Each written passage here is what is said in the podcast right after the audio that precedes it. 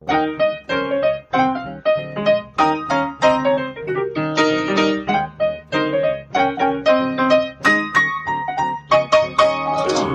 und herzlich willkommen zum Was denkst du denn Podcast. Mein Name ist Nora Hespers. Und meiner Rita Molzberger. Wir haben Folge 44 inzwischen. Ich finde es ja immer noch unfassbar, dass wir schon so viele Folgen gemacht Faszinierend, haben. Ne? Und Wie immer noch Gesprächsstoff. Ja. Und wir haben uns heute überlegt, wir sprechen mal über das Thema Mut. Weil ich irgendwie finde, jetzt gerade braucht man wieder so ein bisschen Mut, um weiterzumachen, um positiv in so eine Zukunft zu gucken, wenn man sich so anschaut, was um uns rum passiert. Und ich dachte, vielleicht ist das mal so ein positiver Angang, über Mut zu sprechen, wo das überhaupt herkommt, ob Mut wirklich nur dann stattfindet, wenn irgendwo Angst ist äh, und wie sich das so oder ob und wie Philosophen das betrachten, würde mich total interessieren. ja, also den Mut habe ich auch betrachtet, aber da du eingangs äh, vor einer Woche oder so ne, sagtest, es gehe dir auch um Zivilcourage, Ja. habe ich erstmal versucht, Courage und Mut auseinanderzukriegen. Ist mir nicht gelungen. Ich, das hatte ich kann mich jemand Klügeres gefragt. machen als ich. Weil natürlich kann man das mit unterschiedlichen Bedeutungen aufladen ähm, und unterschiedliche Theoreme hinterlegen. Aber letztlich kann man genauso gut sagen, wir sprechen von dem gleichen in einer anderen Übersetzung. Jedenfalls, äh, wenn es um Zivilcourage geht, sind da zwei Begriffe drin, nämlich Zivil und Courage. Also kann man auch über Bürger und Mut sprechen. Und über Mut habe ich dann auch angefangen nachzudenken. Das ist natürlich immer für Philosophen schwierig, diese ähm, leicht ans Emotionale grenzenden Themen so schön sauber Das ist abzugrenzen. doch unlogisch.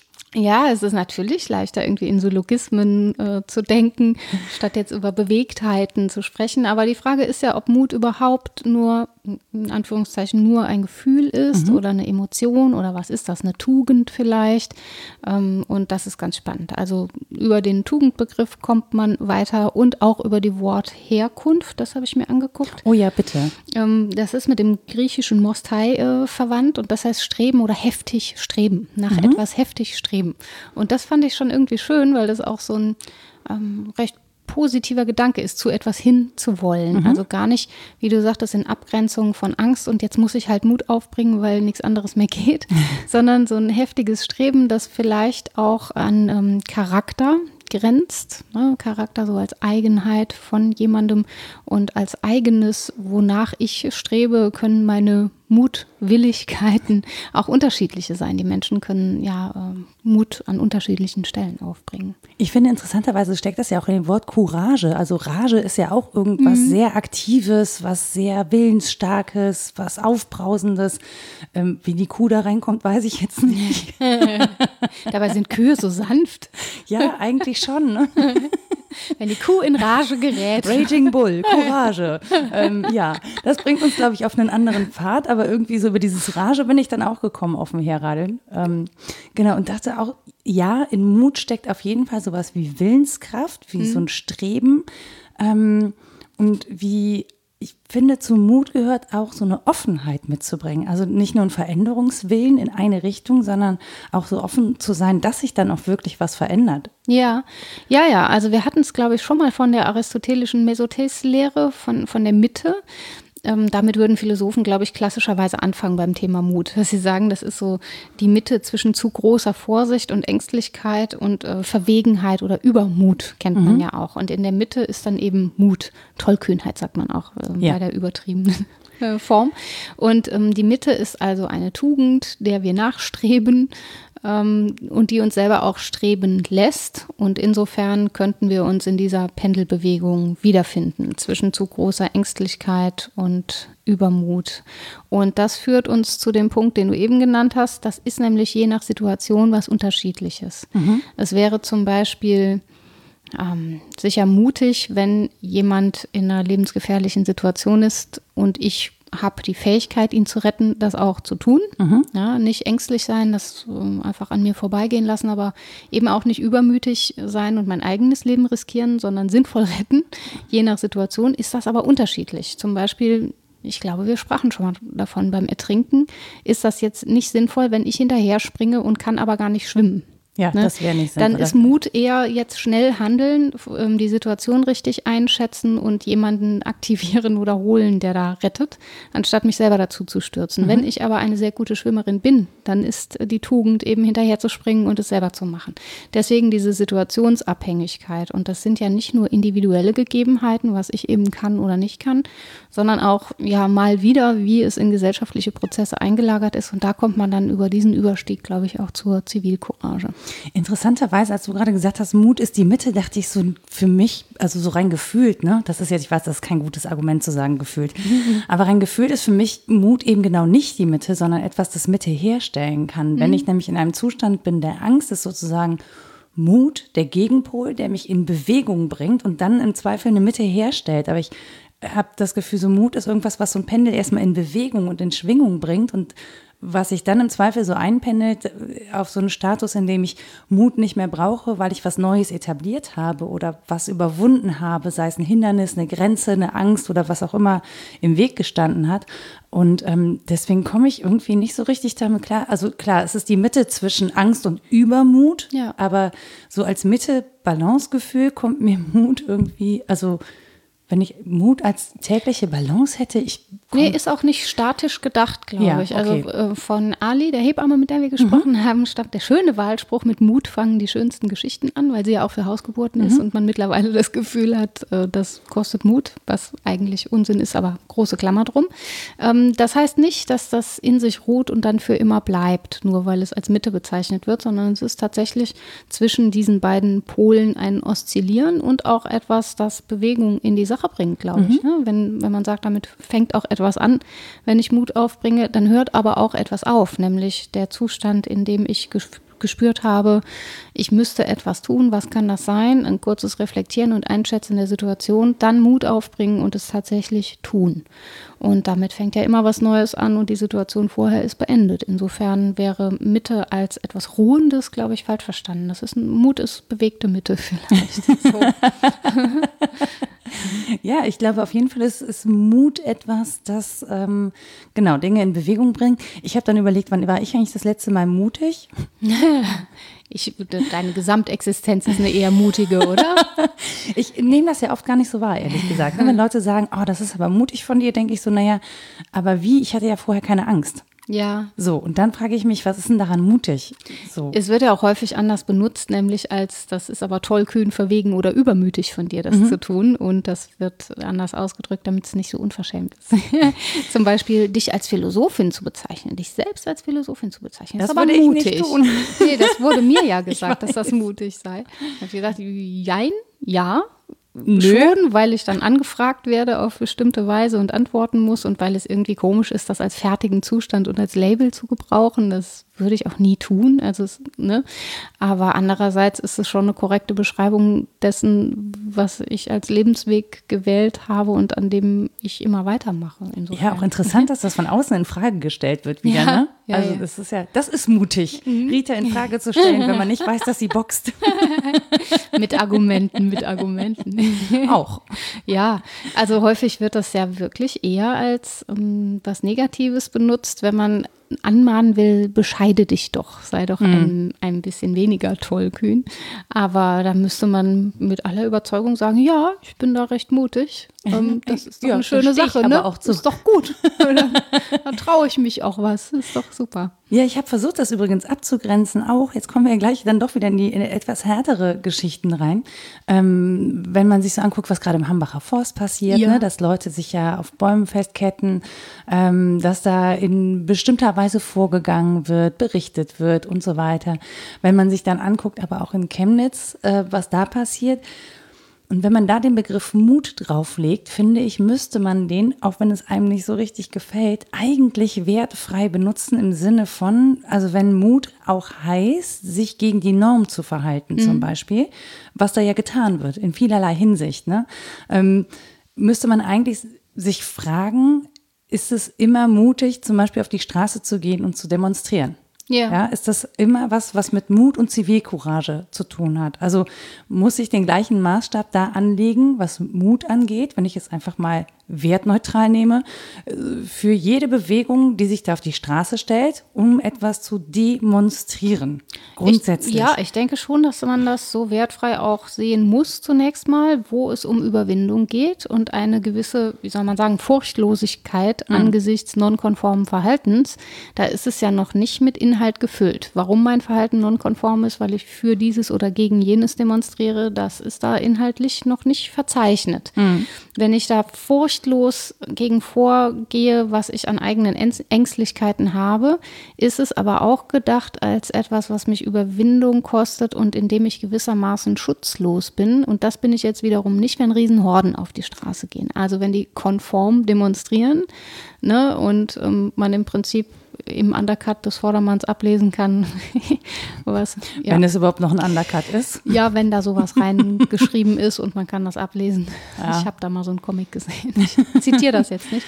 Ja. Ne, dann ist es nicht mehr im engeren Sinne Mut, weil ich mich ja dann wiederum verstecke hinter sehr vielen anderen, die einfach das Gleiche tun und mich sozusagen ja einer großen Bewegung ergebe und dann nicht mehr besonders mutig sein muss, um das zu tun. Das würde aber ja auch für beide Seiten Gleichwohl gilt das, genau, gilt das für beide Seiten. Wenn es eine große Bewegung ist und ich das Gefühl kriege, oh je, jetzt ist so der Moment, in dem ich was ähm, tun kann, wo es relativ normal wird, auf die Straße zu gehen, dann kostet es nicht mehr so viel Mut. Dann kostet mhm. es wiederum Mut, sich dem entgegenzustellen, weil man anderer Meinung ist und es sind vielleicht sehr viel weniger Menschen, ähm, die dann wieder Schutzlosigkeiten ausgeliefert sind. Also als Furchtlosigkeit bei Gefahr fußt das Ganze eher so auf dem Bewusstsein von eigener Kraft. Meine Stimme zählt, ich kann da was tun und ich tue das jetzt auch.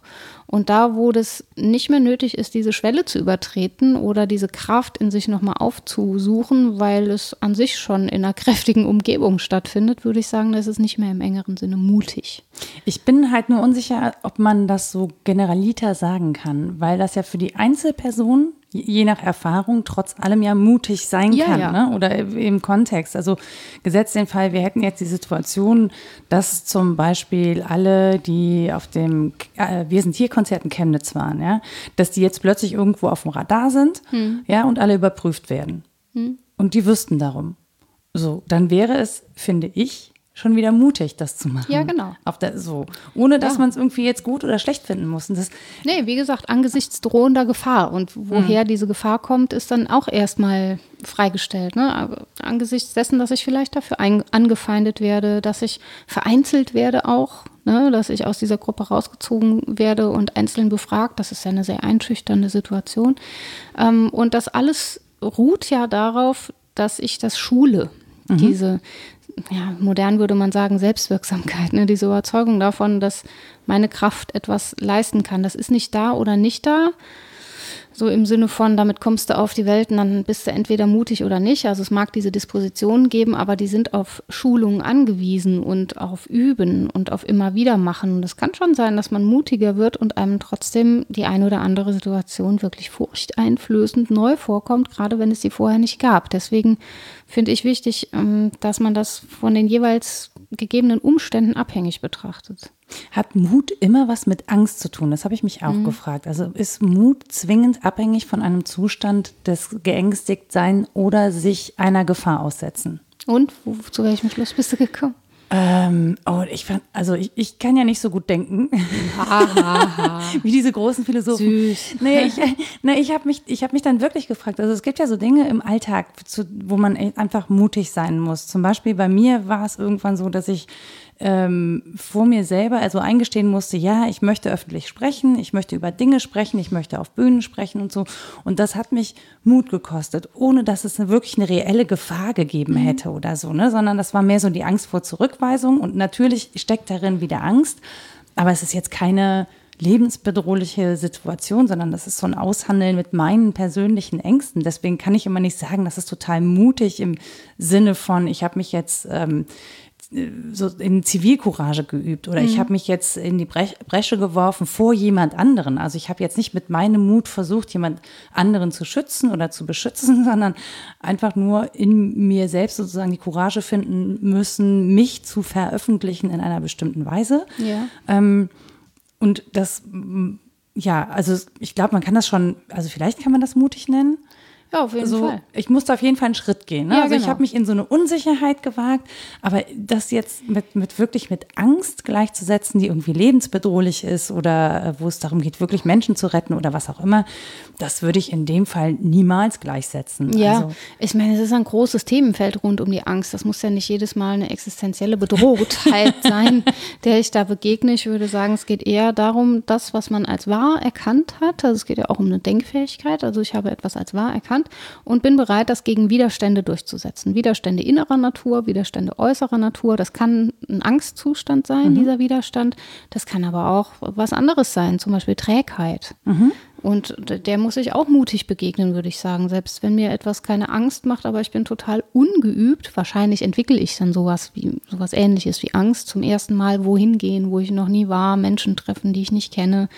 Ähm, das kann aber wirklich auch einfach ein neutraler innerer Widerstand sein. Eine Der innere Schweinehund. Sowas, genau. Der Und Stinker. Auch dem kann man, glaube ich, mutig begegnen oder weniger mutig.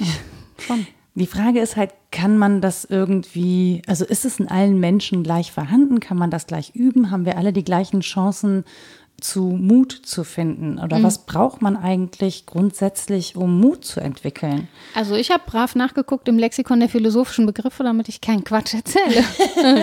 In einem von mehreren, aber in diesem, in meines, wird das angegeben als Kraft des Denkens und Empfindens. Zunächst mal.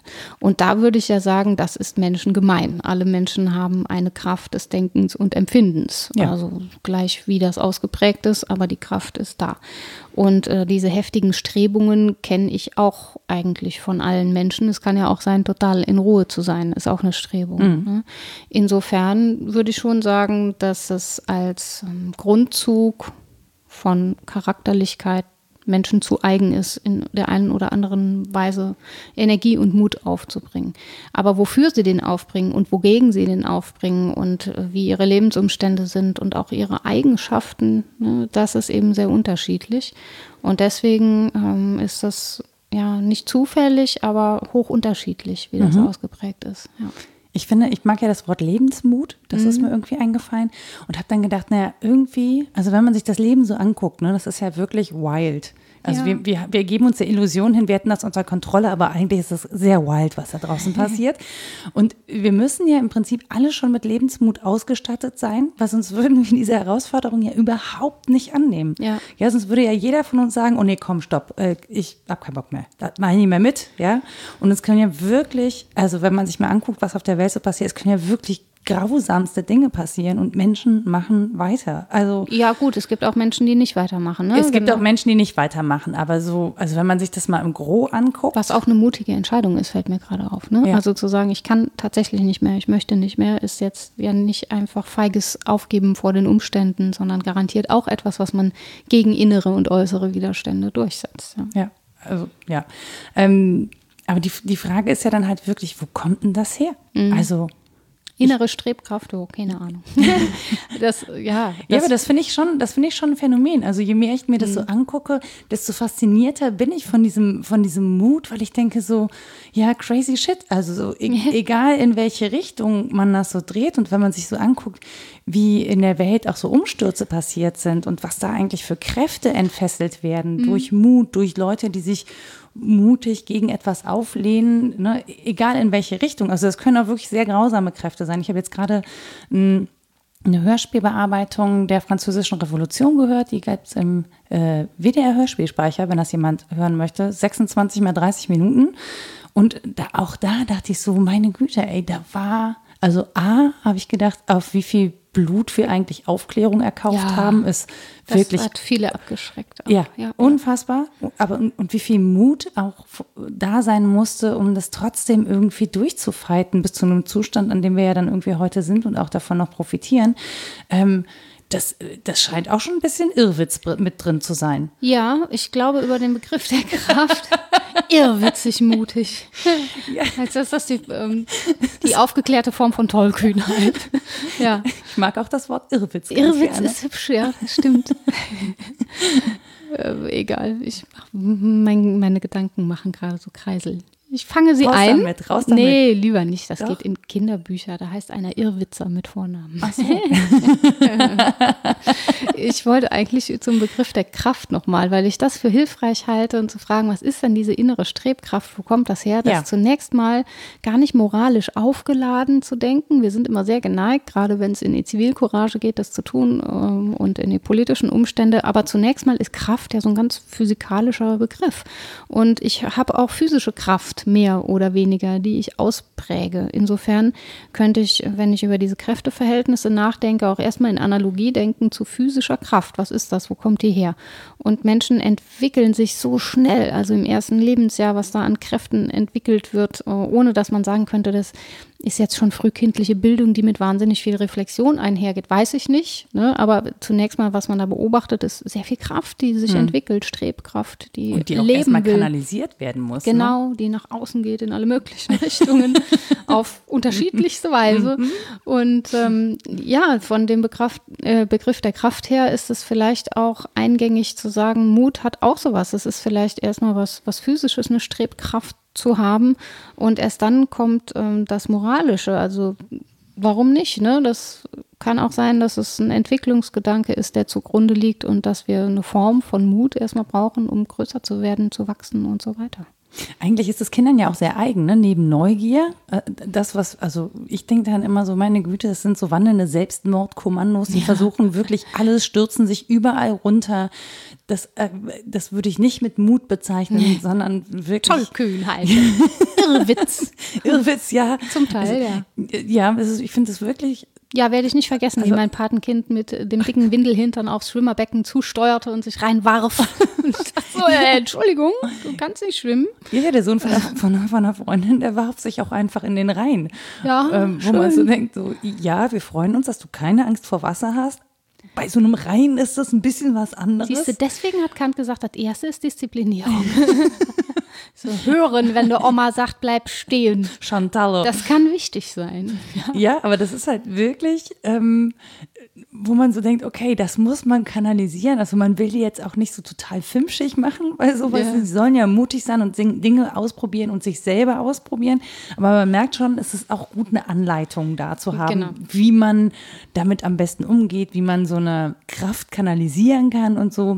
Ja, und Bewusstsein dafür zu entwickeln, was eigene Kraft ist, was die kann, was sie auch nicht kann, woran sie scheitert. Hast du was vor Augen? Ja, ja, ich muss gerade dran denken mit der eigenen Kraft, wie sich dann, äh, wie sich Neffe 1, der Große, auf den Kleinen wirft und da schön drauf liegen bleibt, man so denkt, nee, jetzt irgendwie nicht so. Nur gut. weil ihr zwei Individuen seid, seid ihr nicht gleich stark. Genau, ja, und vor allen Dingen der eine Körper kann schon ein bisschen mehr aushalten als der andere, weil der andere Körper ist noch wirklich sehr klein. Und Ja, das ja. funktioniert nicht. Aber das machen ja, dann die Erwachsenen. Ne? Die gehen hin und sagen, schau mal, das ist doch noch ein Baby, der muss so ein bisschen zart sein, um diese Kraft zu kanalisieren. Das ist schon so, ne? Und ähm, umgekehrt sind die Kleineren ja häufig äh, doch recht mutig und werfen sich irgendwie ins Felde mit den Größeren, wo man denkt, oh, ja, Den kann ich herausfordern. komm doch, komm doch. Ich weiß, ein Professor von mir hat mal erzählt und ich bin der Geschichte äh, recherchierend leider nicht nachgekommen. Es kann sein, dass das nur eine urbane Legende ist, aber ich fand es so toll, dass es sogenannte Pet-Mäuse gibt. Habe ich von denen schon mal erzählt? Nee. Pet im Sinne von ähm, Spielzeug oder ähm, Haustier denen möglicherweise durch Toxoplasmose oder so, wie bei den Amseln, irgendwas im Hirn schiefgegangen ist, das weiß ich nicht.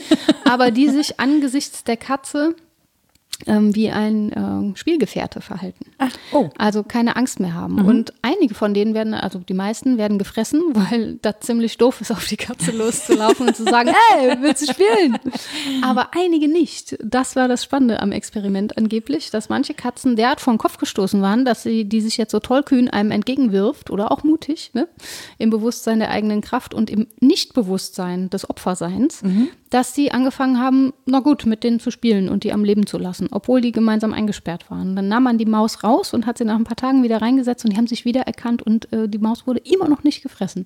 Das fand ich irgendwie eine schöne Geschichte, ob sie stimmt oder nicht, wäre das ja ein schönes Paradigma, um sich mal so zu verhalten und zu sagen, vielleicht ist da gar kein Grund für riesige Angst, ich verhalte mich mal dumm dreist angesichts der Gefahr.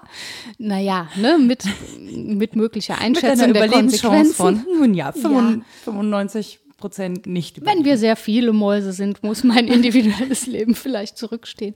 Nee, Quatsch. Nein, man, man muss natürlich die Umstände einschätzen können. Aber es gibt eine kleine Chance, dass sowas belohnt wird. Das fand ich irgendwie charmant, dass äh, man sich überwindet und vielleicht, ja, naja, im Prinzip ist die Chance, ja belohnt zu werden, finde ich eigentlich immer relativ groß, wenn man sich was traute, wenn man sich was wagt. Es sei denn, ähm, man versucht irgendwie wirklich ja irgendwo hinzugehen, wo es sich ja nicht so, wo es nicht so einfach ist, Bestätigung zu finden, mhm. mal so formuliert. Ne?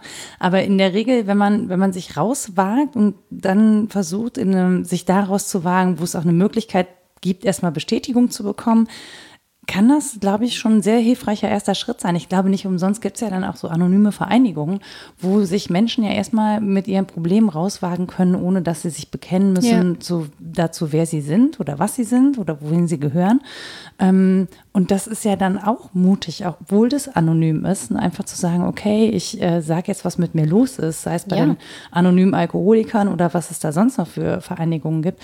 Ähm, das finde ich an und für sich ähm, ja eigentlich gut, sich rauszuwagen. Ja. Ne? Vielleicht sollte ich mich halt nicht rauswagen direkt als allererstes bei meinem Arbeitgeber. Und auch vielleicht nicht allein. Deswegen gibt es Gewerkschaften und so weiter. Da kommt das Individuum vor, aber es bündelt sich zu gemeinen Interessen. Und das hat Sinn, ne, da nicht alleine aufzutauchen. Ähm, das ist eine Form von Tollkühnheit, glaube ich, immer. Und auch ziemlich doof, immer nur die eigenen Bedürfnisse im Auge zu haben, sondern man guckt ja auch nach den anderen. Sind da Menschen, die vielleicht die gleiche Überzeugung haben, für das Gleiche gerne streiten würden und kann sich da zusammentun. Aber dieser Schritt kostet auch Überwindung, auf jeden Fall. Also das kann ein innerer Widerstand sein, den ich da zu überwinden habe, gerade wenn ich keine Person bin, die das mal eben so macht. Da sind mehrere Aspekte drin, finde ich. Also was alles geschult werden muss, um mutig zu sein, ist ja eben nicht nur das Rausgehen, so muss ich üben, natürlich den Fuß vor die Tür zu setzen, aber ich muss zunächst mal eine klare Einsicht kriegen ins Notwendige. Was ist jetzt zu tun? Das heißt, ich brauche eine Form von Denkfähigkeit, um einschätzen zu können, was ist jetzt gegeben und was ist das Notwendige, was muss getan werden. Dann muss mein Verantwortungsbewusstsein einigermaßen geschult sein, mir selbst gegenüber und den anderen gegenüber auch. Also gibt es gute Gründe, das zu tun. Ähm, wie verantworte ich das? Da sind andere beteiligt und so weiter. Und zum Dritten muss ich, glaube ich, so Charakterstärken und Eigenheiten, die ich habe, auch schulen und fragen, wo bin ich denn üblicherweise mutig, wo bin ich feige ähm, und wie kann ich das vielleicht überwinden oder stärken, was ich da so habe. Also da hat man schon zu tun, wenn man ein mutiger Mensch sein will. Interess ich finde interessant, dass es sich bei dir anhört wie ein Prozess, der mhm. lange und reifliche Überlegung braucht. Ja. Und für mich fühlt es sich immer an wie ein Impuls. Ja. So. Also es ist nicht, es mag, es mag ein Prozess zugrunde liegen, der mir gar nicht bewusst ist, aber für mich ist immer dieses, ist es ein Moment. Das ist so, so ein Moment, in dem es ja. kippt und in dem ich dann diesen Schritt mache. Ja. Und das kann sein, dass diese, dieser ganze Prozess schon im Unterbewussten stattgefunden hat, aber den so plastisch zu haben, stelle ich mir durchaus hilfreich vor. Also ja. für jemanden, der denkt, okay, ich fühle mich nicht mutig oder ich habe das Gefühl, ich möchte was ändern, ich weiß aber nicht, wo anpacken. So einen Prozess abzuhandeln, kann ja auch eine Methode sein, die ja. ganz hilfreich ist. Genau, also man kann seine Handlungen zum Beispiel mal angucken, die man so vollführt hat in ähnlichen Situationen und feststellen, die meisten waren vielleicht unbedeutsam und klein und dann gab es eine, die hat was an mir geändert oder die hat die Situation auch verändert. Also Self-Forming Actions hatten wir, glaube ich, im Gespräch mit Aaron mal besprochen. Mhm dass die sich schon abheben von den anderen Aktionen, die ich so mache. Und das sind auch die, die meiner Reflexion meistens Futter geben. Also wo ich nochmal im Bett liege und denke, ei, was habe ich denn da gemacht? Entweder weil ich das unterlassen habe, das kenne ich auch, wo ich mich unglaublich ärgere, weil ich was nicht gesagt habe. Oder auch, ich dachte, boah, das war aber, wo kam das her? habe ich wieder einen rausgelassen. Ja, das war schon auch bescheuert, aber vielleicht hat Unterhaltsam. Es, ja, im besten Fall das, genau. Äh, skurril, aber nett. Bei Notting Hill heißt es. Es war eine skurrile Begegnung, aber nett. Ja, und das sind Anlässe dafür zu fragen, warum mache ich das denn normalerweise nicht? Wie ist meine Charakterlage im, in der Gaußschen Normalverteilung so? und warum traue ich mich mal links und rechts von der großen Glocke was zu tun? Und dann übersehe ich vielleicht nicht mehr so sehr, dass ganz vieles schon dazu beiträgt, dass ich mich in diesem einen Impulsmoment so und so entscheide und entweder zurückziehe oder nach vorne gehe. Da trägt ja vieles zu bei. Ist das denn, ist das noch Philosophie oder schon Psychologie, wenn man so eine, so eine Prozesskette durchdenkt? Habe ich mich gerade gefühlt. Das ist ja schon ein bisschen analytisch. Kommt drauf an, wie man das tut, denke ich. Also wenn es ums Individuum geht, um das eigene Empfinden und vielleicht so Gründe aufzusuchen, die in der eigenen Geschichte liegen, dann ist es sicher eher ein Fall für die Psychologie. Ähm, wenn ich danach frage, wie das handlungstheoretisch orientiert ist oder was Subjektivität bedeutet, wie das Subjekt eingelassen ist in seine Erfordernisse und in seine Umwelten, dann ist es schon ein klassisches Thema der Philosophie. Ich, also ich finde es tatsächlich, ähm, ich finde es spannend, das mal so bewusst zu machen. Also nicht so, wenn es halt passiert, sondern sich so bewusst irgendwie ein Thema vorzunehmen und dann sich so daran lang zu hangeln und mhm. zu überlegen, habe ich eine Chance da anders, respektive mutiger zu handeln. Mhm. So, um, äh, um so Prozesse mal in Gang zu bringen, wenn man denn das Bedürfnis danach hat. Aber ich habe so ein bisschen das Gefühl, ganz viele Leute haben da so ein Bedürfnis nach. Was man ja auch merkt daran, wie viele Leute sich jetzt gerade, wo es dann auch hart auf hart kommt, sich diesen Bewegungen anzuschließen. Ja, das ne? stimmt. Ne? Ja. Also irgendwie scheint es ein äh, Bedürfnis danach zu geben, sich auch mutig zu äußern, sich irgendwo hinzustellen, sich, sich für etwas einzusetzen. Also es ist ja nicht nur etwa ein Dagegen, sondern es ist ja ein Einsatz für etwas. Ja.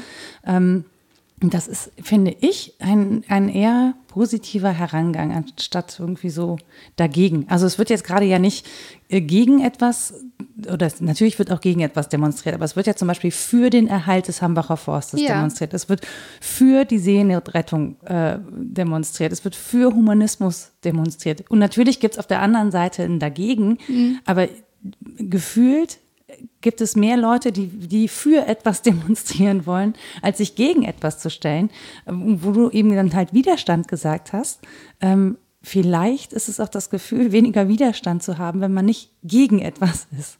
Das kann sein. Es kann aber auch sein, dass einem das fehlt, sich widerständig zu verhalten. Menschen müssen sich ja an was reiben. Also in der klassischen Bildungstheorie heißt Aneinander. das. Ja, das kann sehr hübsch sein oder häufig innere Widerstände erzeugen oder überwinden.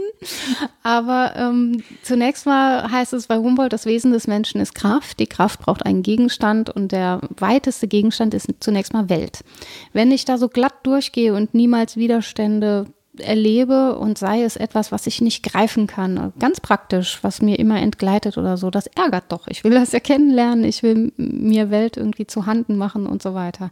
Wenn wir also sehr lange sehr smooth durch die Welt geglitten sind, sehr individualisiert, wie ja heute häufig, ich rede von Partikulargesellschaft statt von Zivilgesellschaft, erfahren, dann kann das auch sein, dass das Menschen fehlt, dass sie mal sich an etwas stören und dass sie ihre innere Strebkraft an etwas ausprobieren können. Und das mhm. reicht irgendwie nicht, einen Speckstein zu feilen. Das ist nett, aber das ist jetzt gemein. Aber ja. ne, ich meine das jetzt metaphorisch. Es genügt nicht nur für mich im stillen Kämmerlein was zu tun, das ist auch wichtig. Und künstlerische, ästhetische Fähigkeiten können sehr, sehr widerständig sein. Mhm. Aber gerade diese innere Strebkraft auch mit anderen zu erfahren und für etwas, das ich wirklich als Lebensziel vor Augen habe, für mich und für viele, das kann ja unglaublich befriedigend sein. Und ich denke immer, wenn das Menschen lange fehlt, dann entdecken die das irgendwann wieder. Das ist so meine Hoffnung. Ja, ich habe tatsächlich gerade so ein bisschen das Gefühl, also ich weiß gar nicht mehr, wie ich all diese Demos für etwas in meinen Terminkalender unterbringen soll. Weil ich Mach doch nur noch welche gegen was. Einfacher. Ja, bei den meisten gegen etwas möchte ich aber nicht zugegen sein. Gegen Inhumanismus.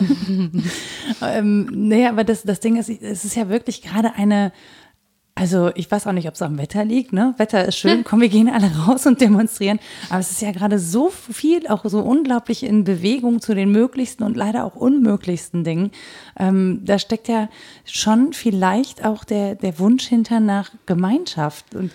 Ähm, oder dem gemeinsamen Erleben von Zivilcourage oder dem Unterstützen von Zivilcourage, wenn ich schon jetzt nicht die Erste oder der Erste war, ähm, die sich mutig gegen was aufgelehnt haben, dann will ich aber zumindest jetzt auf den letzten Metern die unterstützen, die schon so lange für mich gekämpft haben oder für eigentlich auch mein Anliegen. Und ähm, ich finde wirklich unglaublich, wie viele Menschen gerade bewegt werden. Und zwar auch wirklich im körperlichen Sinne, indem sie sich wohin bewegen, nach draußen begeben, sich versammeln in der einen oder anderen Form. Da kommt sicher dazu, dass es ein schöner Sommer ist und irgendwie gut andere Menschen zu treffen. Ja, ohne Witz, ich, das ist ja schön. Ja, so. ja genau. Das ne? ist, ja, das ist, das, das klingt total, ich finde, es klingt total banal, ehrlich gesagt. Und soll jetzt auch gar nicht sagen, wenn Nö. es regnet, dann geht keiner vor die Tür. Ähm, aber es ist natürlich ein Gemeinschaftserleben, was ja. da stattfindet. Ja, ne? genau. natürlich begünstigt das, also ich bin ja im Freundin des Möglichmachens und das begünstigt natürlich solche Bewegungen. Ja. So. Wenn sie Sonnenschirme und Wasser dabei haben. Sonst gehen die wieder heim. Ja, das, ist, das klingt so banal, aber ich glaube auch, gerade wenn wir über äußere Umstände sprechen, ist das was, was dazu zählt. Ist sicher nicht der, ähm, der entscheidende Faktor, aber kommt hinzu. Ich biete mal eine These an, was auch sein Hau könnte. Raus. ist natürlich nicht von mir gedacht, so schlau bin ich nicht, aber ich habe zumindest selber damit. drüber nachgedacht und Immerhin. Also ich glaube, es geht auch um eine Rückgewinnung des Begriffs ähm, der bürgerlichen Gesellschaft, weil wir sehr lange zwar davon gesprochen haben, sie aber im Prinzip so ähnlich wie das Bildungsbürgertum als etwas erlebt haben, was ein Privileg und Klasse ausdrückte. Mhm. Auf eine Weise. Also sehr mittelständisch meinetwegen, ne, ist nicht die Aristokratie, aber immerhin. Da geht es um Klassenzugehörigkeit und jeder bleibt so an seinem Ort und Zivilgesellschaft ist in diesem Sinne was sehr Ruhiges, wo nicht viel passiert. Die Menschen versuchen, ihre Pfründe zu sichern und fertig. Und dann fällt vielleicht irgendwann mal auf, ja, aber bürgerliche Gesellschaft, Zivilgesellschaft kann eigentlich auch was anderes bedeuten, nämlich dass wir als Bürger, als Stand und nicht als Klasse ähm, die Macht haben, was zu bewegen. Mhm. Wir können Einfluss nehmen, das ist schon so. Und mag es wenig sein, aber je mehr wir sein, sein können, desto ähm, lauter wird auch unsere Stimme und die wird gehört und dann verändert sich was. Und das zurückzugewinnen oder auch erst neu zu gewinnen über Streik, über Demonstration und so weiter, darüber, dass man laut ist, das kann eben auch heißen, Zivilcourage aufzubringen. Und ähm, dann ist es, glaube ich, was, was positiv Resonanz erfährt im anderen, in mir selbst und in den Veränderungen, die dann stattfinden, im besten Fall, wenn sie nicht total tot gemacht werden. Und dann geht es um was anderes als um Klassenerhalt. Und das ist ja in Frankreich zum Beispiel viel ausgeprägter, das Demo-Verhalten und auch das Streikverhalten. Und wenn da rechtlich freie Staatsbürger sich organisieren wollen und Macht zurückgewinnen, die ihnen eigentlich qua Definition gehört, ja Ne? Und nicht einfach sagen, und ich gucke mal, dass ich genug verdiene und ansonsten bleibe ich zu Hause, dann ist das was, was äh, sehr viel Mut gemeinsam auch erzeugt. Und das finde ich nämlich auch, ich finde auch so Zivilcourage, wir denken das ja gerne sehr individuell, ne? Mhm. aber ich finde, an dem Punkt wird Zivilcourage sozusagen zu einem gemeinschaftlichen Erlebnis, ohne jetzt zu sagen, naja, das sind jetzt alles irgendwie Event-Demonstranten, ja. wie wir ne, die Event-Fans beim Fußball haben, haben wir jetzt Event-Demonstranten, die nur demonstrieren gehen, wenn es irgendwo ein Konzert gibt und so. Ähm, ich finde schon, dass da gerade so ein Gemeinschaftserleben und so eine positive Kraft entsteht, die die tatsächlich durchaus was bewirken kann. Also wir haben auf der einen Seite natürlich die Berichterstattung über, über Rechtsextremismus, über Rechtsruck, überall in, in Europa und auch in Deutschland.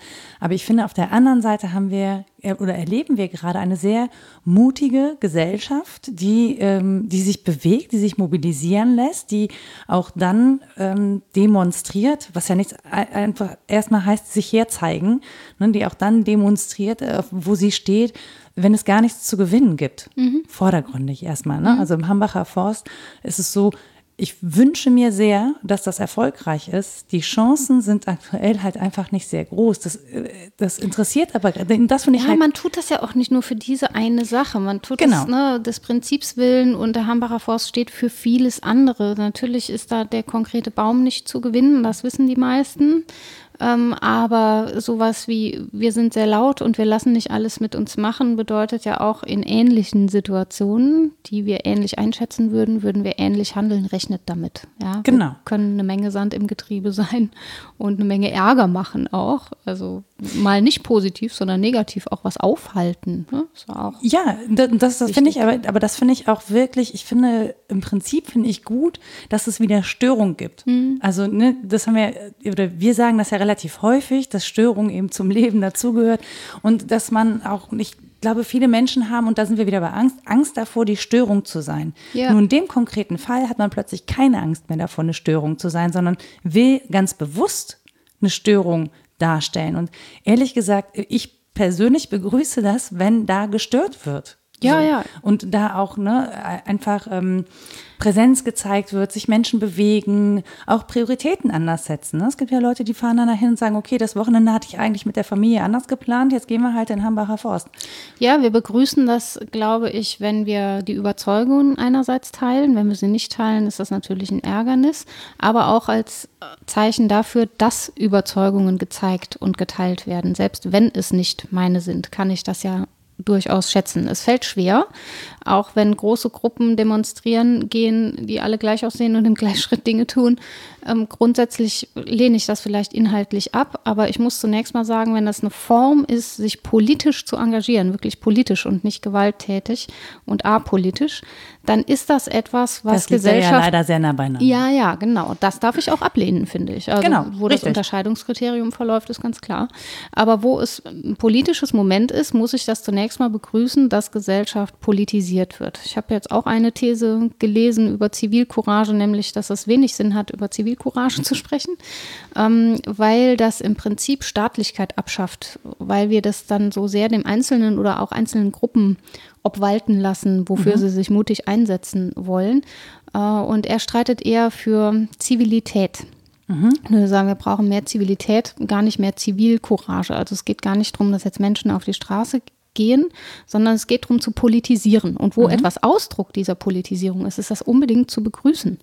Ja, und ich meine, wo sind wir denn demokratisch geschult? Wir hatten komischen Unterricht an der Schule Absolut. der uns weitenteils auch fremd geblieben ist, es sei denn, wir waren dafür ohnehin schon resonant und offen. Politische Schulung Auf- fängt jetzt an, quasi gerade. Ja, und das gesamtgesellschaftlich wirklich als einen Moment zu erleben, das uns alle betrifft, das ist relativ neu jetzt wieder. Also es gab immer so Phasen Gen natürlich. und genau, wir haben das in so Wellen, ne? Ja, immer ja. mal wieder. Ja, genau. Ja. Und das fand ich schon auch ähm, ja, ein Stück weit überzeugend, zu sagen, wir brauchen mehr Zivilität, also so eine Art von politischer Schulung. Ob man daraus schließen muss, dass es irreführend sei, über Zivilcourage zu sprechen, das ist dann wiederum die Gegenseite. Aber in dem Sinne, wie es getan wird, ist das natürlich eine Weise, ähm, das so ins Bürgertum abzuweisen und Staat davon abzukoppeln. Also zu sagen, der Staat macht das eine und die Bürger, die können ja da so ein bisschen demonstrieren.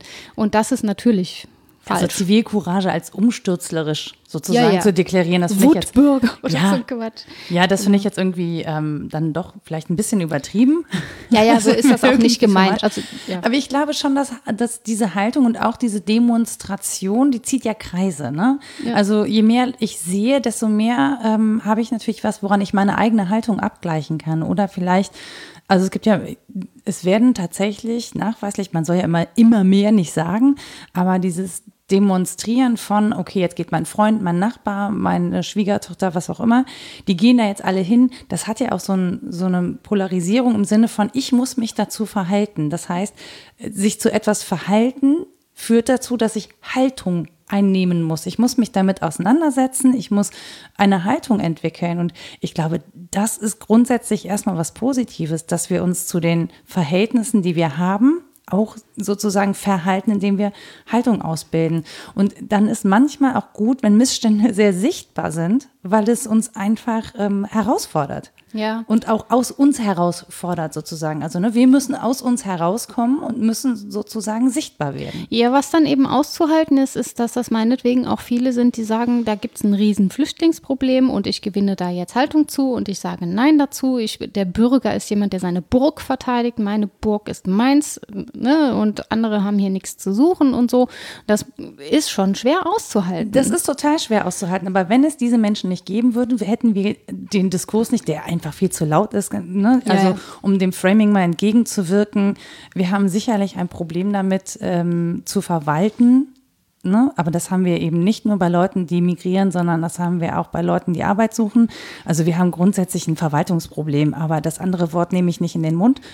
Ja, ist Ja, einfach, ja. Das, das, weil es das nicht ausdrückt, was wir haben. Ja, ja. also wir haben dieses Problem nicht. Wir haben andere Probleme, die damit zusammenhängen, mit, mit, große, mit, mit großen Zahlen von Migration. Ähm, Da gibt es sicherlich Probleme, das irgendwie in, in geregelte Bahnen zu lenken und ein, einzusortieren und auch zu verwalten. Aber ähm, das, äh, ganz ehrlich, das andere Wort ist mir einfach zu groß für das, was da passiert. Ja, es ist auch so, dass wir da häufig hm, eine Form von Abkopplung erleben, die gar nicht so sichtbar wird. Nämlich, dass es im ersten Sinne irgendwie um funktionelle Gründe geht. Was funktioniert gut, was funktioniert nicht gut. Und daraus werden ideelle Gründe abgeleitet, die sind aber vielleicht nicht sauber argumentiert. Das mhm. ist hm. mir schon häufig aufgefallen. Ich wünsche mir ja manchmal so eine Diskurspolizei, die sagt, Guido, Guido, falsches Argument. uh, das gehört gar nicht zusammen, das klingt nur cool. Dann hätten wir Wobei, beim Dauerbimmeln Die würde bei mir auch anschlagen, auf jeden Fall. Aber das, dem würde ich mich stellen. Die Macht des Arguments gilt. Und wenn es nicht sauer ist, dann darf man darauf hinweisen. Aber zunächst mal zu sagen, alle unsere funktionellen Seinsgründe für Staatlichkeit haben einen ideellen Grundzug. Das ist so. Also wenn ich über Bürokratie nachdenke und wie sie gut funktioniert, dann muss das einen ideellen Grundboden haben. Warum ja. brauche ich diese Bürokratie? Was soll die tun? Wen soll die wie verregeln? Ne? Und diese Fragen werden mir zu selten gestellt, wenn es um genau. Funktionen geht. Und das ist nämlich genau der Punkt. Also wenn wir diese, dieses Framing benutzen, dann lenkt es ja eigentlich ab von den Fragen, die wir stellen sollten und ja. von den Problemen, auf die wir verweisen sollten. Und ähm, da gibt es dann auch wieder, also auch im Verregelten gibt es ähm, Dinge, die eher nach Effizienz und Ökonomie geregelt werden als nach ähm, Grundgesetz genau. oder nach und das, Humanität oder so. Mhm, ne? Also genau. in, auch wirklich in vielen dieser bürokratischen Ämter. Es gibt eine Notwendigkeit, diese Bürokratie zu haben, aber über die Ausgestaltung dieser Bürokratie, finde ich, sollten wir dringend einen Diskurs führen. Ja, und ob wir uns trauen, uns mutig dazu zu verhalten und mal Ausnahmen zuzulassen, das ist auch ein Thema, über das ich stundenlang da brauchen wir wieder. Könnte. Und da sind wir schon wieder bei Mut und Zivilcourage. Ist es nicht schön? Ja, ja, genau. Aber genau das ist auch das Problem, ähm, dass Wolfson, den ich eben auch schon zitiert habe, mit der Zivilität statt Zivilcourage benennt, wenn er sagt, ähm, wie der Staat seine Bürger im Stich lässt. Das ist ähm, der Untertitel des Buchs über mhm. Zivilcourage. Das sei das Problem, weil vom Staats wegen sozusagen die Aufforderung an die Bürger ergeht, dann kümmert euch doch selbst. Bringt doch mal Zivilcourage auf, ne? Macht Sollen doch Sie mal. doch Kuchen essen. Ja, ja, so in dem Stil. Ne? Das ist ja auch eine Form, Zivilcourage einzufordern, zu sagen, dann kümmert euch um euch selbst und man verpisst sich aber aus der Verantwortlichkeit, die man ja. eigentlich als ja, auch bürokratischer Staat ja. äh, hätte. Ne?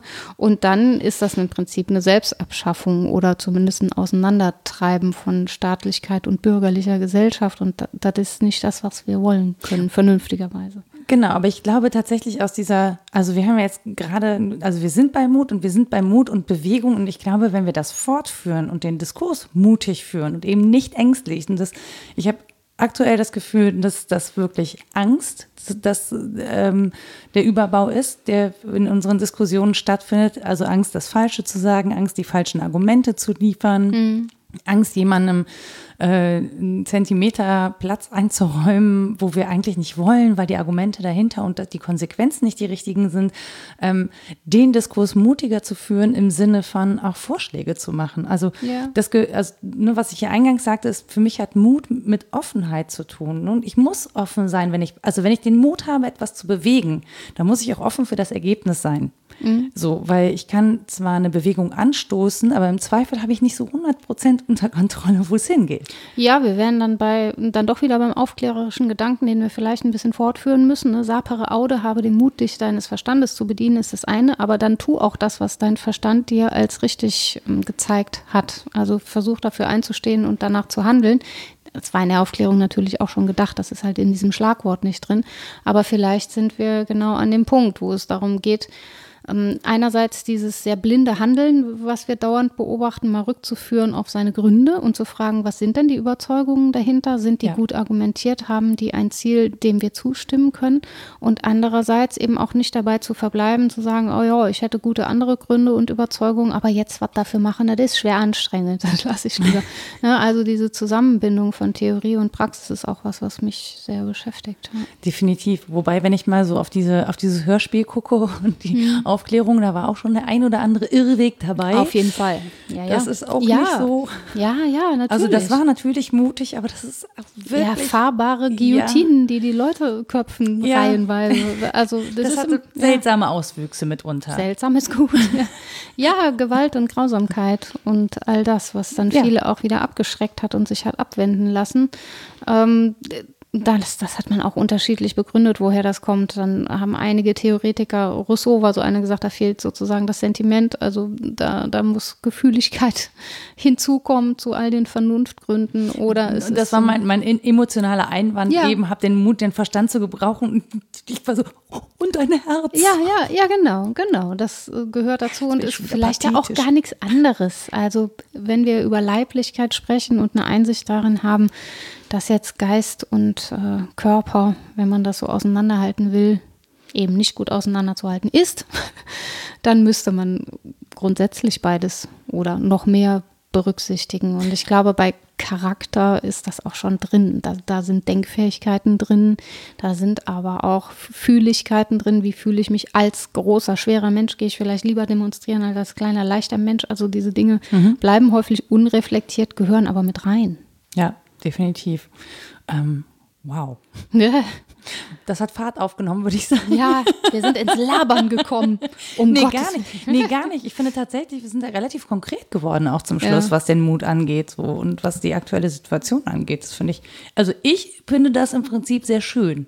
Ja, also mich frustriert es häufig, weil ich merke, da muss ich auch bekennen, nicht mutig genug zu sein, dass es, wenn es zu weit weg von meinen Überzeugungen ist, mir schwerfällt zu argumentieren und in den Streit zu gehen. Das ist was, wo ich häufig feige werde oder vielleicht mutlos noch eher, wenn jemand da Dinge äußert, wo ich weiß, wir kommen nicht auf einen Punkt. Ich hatte letztens so eine Situation im Zug, da war mir leider auch erst nach zehn Minuten, weil ich ja so lahmarschig bin im Wahrnehmen, klar, da gibt es kein Zusammenkommen. Nein, ich muss das Gespräch jetzt abbrechen oder es wird böse.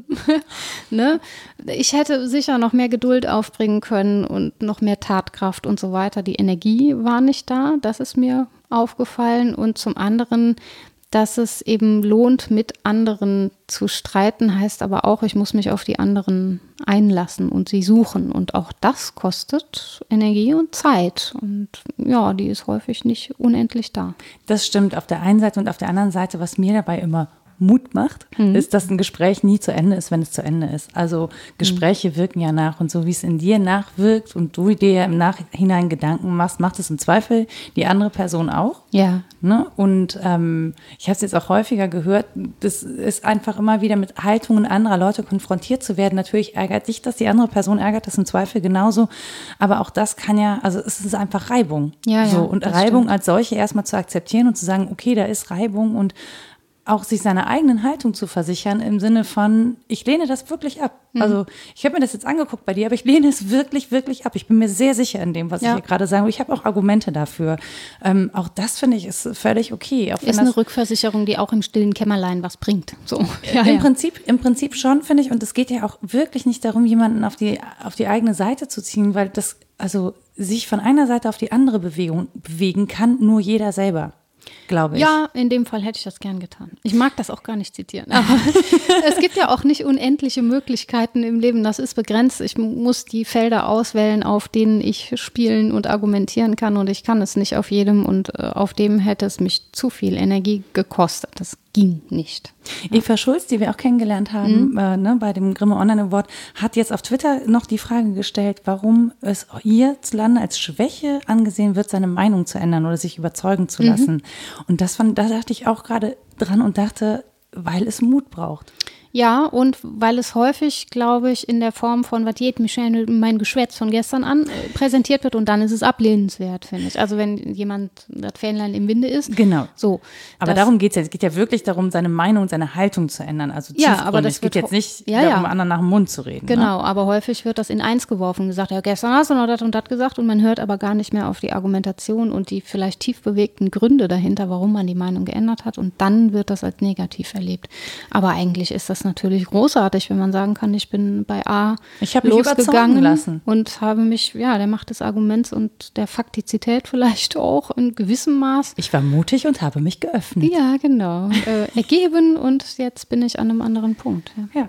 Eigentlich, also genau, eigentlich finde ich das schön. Vielleicht verlinke ich den Tweet nochmal, vielleicht, ich, das kommt zwar erst äh, in der Woche, aber dann könnt ihr immer noch bei Eva Schulz anklopfen und sagen, ich habe eine Idee oder so. Ja, ich finde die. Frage grundsätzlich, ich finde grundsätzlich gut, die Frage zu stellen. Mhm. Also interessant. Um jetzt noch mal einmal mit Nietzsche kommen zu ja, endlich, Ich muss doch. Das ist ein Running Gag.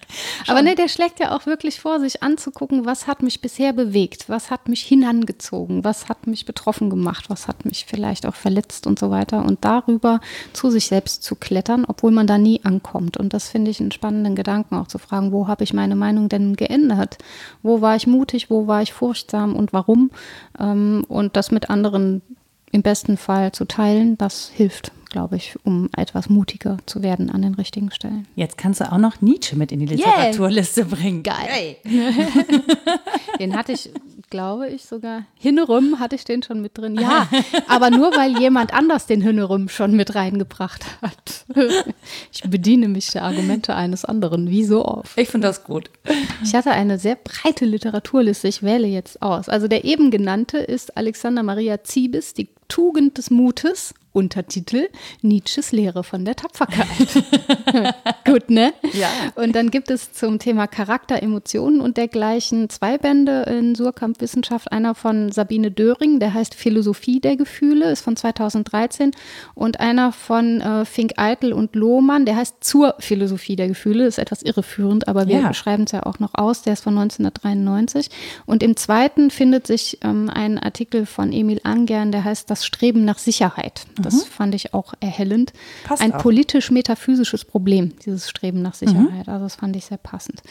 Dann gibt es äh, einfach Übersichten über den Begriff der Zivilgesellschaft, zum Beispiel von Jürgen Schmidt, Zivilgesellschaft, bürgerschaftliches Engagement von der Antike bis zur Gegenwart, das ist für die historisch Interessierten, und von Frank Adloff, Zivilgesellschaft, Theorie und politische Praxis. Das ist nochmal ein bisschen anders äh, gelagert. Das ist wirklich im Campus-Studium-Reihe erschienen, also so Grundlagentexte auch für die, die sich einlesen wollen. Dann etwas abgefahreneres äh, ist die französische Philosophie der Politik. Da habe ich so einen Hang zu, aber ich verstehe sie nicht zur Gänze, glaube ich. Aber dieses hier. Aber dein Grinsen ist breit dabei. Ja, es ist äh, wirklich spannend, weil es Gedanken liefert, die man von alleine, glaube ich, nicht hat. Zum Beispiel von Jean-Luc Nancy, von einer Gemeinschaft, die sich nicht verwirklicht. Also, dass wir nie ankommen beim echten Bürgertum. Das ist auch gerade ganz neu erschienen. Das sind verschiedene Texte von ihm 2018 erschienen. Und das direkteste, was ich zum Thema ähm, gefunden habe, ist von Michael Wolfson. Den kennen, glaube ich, auch viele, ist Historiker und geht so durchs Feuilleton. Ähm, Zivilcourage, wie der Staat seine Bürger im Stich lässt. Das ist das, was ich eben zitiert habe. ja. Das ist von 2016, wo das mit dem ideellen Seinsgrund und dem instrumentellen Seinsgrund drin ist und auch der These, dass der Staat sich abschaffen müsste, wenn er komplett auf Zivilcourage setzen würde und nicht auf Zivilität. Wenn ich mir recht überlege, haben wir da ja auch gerade ein aktuelles Beispiel. Aber ich möchte mir nicht anmaßen, da irgendwas drüber zu sagen. Doch, mach ruhig. Machst dir doch mal mutig was an. Hau rein. So, nein, ich würde mir erstmal ganz mutig, äh, nee, dafür brauche ich gar keinen Mut, sondern ich möchte an der Stelle mal Danke sagen für inzwischen 15 Unterstützer bei Steady. Wow, das, danke. Ja, das ist wirklich toll. Ähm, Ich weiß, wir oder ich, wir wissen nicht, wo ihr plötzlich herkommt, aber wir finden es großartig. Und Nora weiß, wie die Kohle auszugeben ist, ohne dass sie uns zugutekommt. ja, richtig. Es ist äh, bezahlt unsere, unser Podcast zu Hause bei Podigy und äh, bei dem Webhoster, bei dem wir sind. Und irgendwann kriegt sie mal neue Kopfhörer, die bröseln ihr von den Ohren, wenn ihr das sehen könntet. Wie ärmlich wir ausgestattet sind. Das ist okay. Das, äh, das Opfer bringe ich gerne an der Stelle. Und wenn ihr uns noch ein bisschen was schreiben wollt zum Thema Mut, dann erreicht ihr uns unter wddd-podcast bei Twitter. Ihr könnt uns Mails schreiben an rita etwas denkst du denn.de oder nora etwas denkst du denn.de. Ihr könnt Kommentare da lassen auf www.wasdenkst-du-denn.de. Und wir haben immer noch eine Facebook-Seite. Das muss ich mit Riester noch klären. Ich sage da nichts zu. Da dürft ihr uns auch Sachen Ich hin. ignoriere das, das ist auch eine Form des Umgangs. Wir klären das irgendwann, ganz sicher. Und bis dahin habt eine schöne Zeit. Bis dann. Tschüss.